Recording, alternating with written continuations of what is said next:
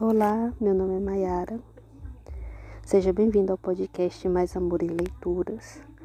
E nós vamos, nós estamos lendo o livro Empresas Feitas para Vencer, do Jim Collins. Nós estamos no capítulo 4, Em frente à verdade, nua e crua, mas nunca perca a fé. Nós vamos ler a quarta parte do capítulo 4, a quarta de 8. Envolva-se no diálogo e no debate, não na coação. Em 1965, seria difícil uma empresa estar pior que a Nucor. Só uma de suas divisões dava lucro, todas as outras sorviam recursos. A empresa não tinha uma cultura da qual pudesse se orgulhar, não tinha coerente, não tinha direção coerente, estava à beira da falência. Na época, a Nucor era oficialmente conhecida como a Corporação Nuclear da América, o que refletia sua orientação para produtos voltados para energia nuclear, como a sonda de cintilação. Acredite se quiser, era esse, era esse mesmo nome, utilizada para medir radiação. A empresa havia adquirido uma série de empreendimentos que não tinham relação com seu negócio em áreas como fornecimento de semicondutores, materiais das terras rasas, copiadoras eletrostáticas para escritório e vigas de telhado. No início de sua transformação, em 1965, a Nucor não fabricava uma só grama de aço, nem gerava um centavo de lucro. Trinta anos depois, a Nucor era uma das quatro grandes maiores produtoras de aço do mundo e, por volta de 1999, gerou lucros anuais maiores do que os de qualquer outra siderúrgica norte-americana. Como se deu a transição de péssima corporação nuclear da América para talvez a melhor siderúrgica da América? Em primeiro lugar, a Nucor se beneficiou da ascensão de um líder de nível 5, Ken Iverson, que era o gerente geral da divisão de vigas de telhado e foi promovido a CEO. Em segundo lugar, Iverson colocou as pessoas certas no barco, montou uma equipe memorável com pessoas como Sam Singel, descrito como um de seus colegas como o melhor gerente financeiro do mundo, um verdadeiro mágico, e David Aycock, um gênio em questões operacionais. Bem, e aí? Assim como Alan Wurtzel, Iverson sonhava construir uma empresa que primasse pela excelência, mas se recusava a começar com a resposta para a pergunta como chegar lá. Em vez disso, desempenhou o papel de moderador socrático numa série de debates acalorados. Criamos uma rotina de reuniões de gerentes gerais e meu papel era mais o de mediador, comentou Iverson. E as reuniões eram o caos. A gente ficava lá durante horas, resolvendo as questões até chegarmos a algum lugar. Às vezes as reuniões se tornavam tão violentas que as pessoas quase pulavam em cima da, na, da mesa para debater para bater umas nas outras. Elas gritavam, perdiam a compostura, davam socos nas mesas, os rostos ficavam vermelhos e as veias saltavam.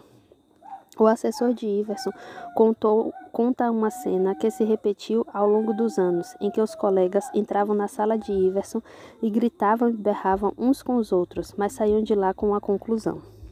Discutir e debater, depois focar nas vigas de aço, para telhados, discutir e debater, depois começar a fabricar o seu próprio aço, discutir e debater, depois construir uma segunda mini usina e daí por diante. Quase todos os executivos da Nucor com os quais falamos descreveram um clima de debate, dentro do qual a estratégia da empresa evoluiu ao longo de muitas discussões e lutas internas. Assim como a Nucor, todas as empresas feitas para vencer tinham uma inclinação para um intenso diálogo. Frases como debate acirrado e discussões acaloradas e conflito saudável apimentavam os artigos e as transcrições de entrevistas sobre todas as empresas. Eles não usavam a discussão como um processo falso de deixar as pessoas terem voz para que pudessem comprar uma decisão pré-estabelecida. O processo era mais parecido com acalorado debate científico com as pessoas empenhadas na busca das melhores respostas. Faça autópsias, mas não jogue a culpa nos outros. Em 1978, a Philip Morris adquiriu a Seven Up Company apenas para vendê-la oito anos mais tarde com prejuízo. O prejuízo financeiro foi relativamente pequeno comparado aos ativos totais da Philip Morris, mas a, babagem, a bobagem foi muito visível e consumiu milhares de horas de precioso tempo de gerenciamento. Em nossas entrevistas com executivos da Philip Morris, ficamos perplexos com a forma como todos eles falaram sobre essa derrota por iniciativa própria e discutiram o assunto abertamente. Em vez de esconder o grave erro, eles pareciam sentir necessidade quase terapêutica de falar sobre ele. Em seu livro, Sou um Cara de Sorte, Joy Kuhlman dedica cinco páginas ao exercício de dissecar o desastre da Seven Up ele não esconde a embaraçosa verdade. Verdade, foi uma decisão furada. No livro, ele faz uma análise clínica de cinco páginas sobre o erro, suas implicações e suas lições. Centenas, se não milhares de horas homem foram consumidas em autópsias do caso Seven Up. No entanto, da mesma forma que eles falaram a respeito desse fracasso estrondoso, ninguém apontou dedos para culpar ninguém. Existe apenas uma exceção a esse modelo: Joy Kuhlman, de pé na frente do espelho, apontando o dedo diretamente para si mesma. Ficou claro que esse foi outro plano de Joy Kuhlman que não deu certo, escreveu sobre si mesmo. Ele vai ainda mais longe e insinua que, se tivesse escutado melhor as pessoas que desafiaram sua ideia na época, o desastre poderia ter sido evitado. Ele fez questão de dar crédito, de dar o crédito em retrospectiva àqueles que estavam certos, citando nominalmente os indivíduos que foram mais previdentes que ele próprio. Numa era em que os líderes vão a extremos para prescrever a imagem da própria trajetória e saem na frente para reclamar o crédito por terem sido tão visionários, enquanto seus colegas não foram e encontraram sempre alguém para culpar quando suas decisões deram errado, é um oásis encontrar alguém como Kuma. Ele deu o tom. Eu assumo a responsabilidade por essa decisão errada mas todos nós assumiremos o compromisso de extrair o máximo aprendizado do preço que pagamos pelo erro. Quando você faz autópsias e não culpa ninguém, dá um passo muito importante no sentido de criar um clima em que a verdade prevaleça. Se você tem as pessoas certas no barco, quase nunca deve culpar ninguém, deve apenas buscar o entendimento e o aprendizado.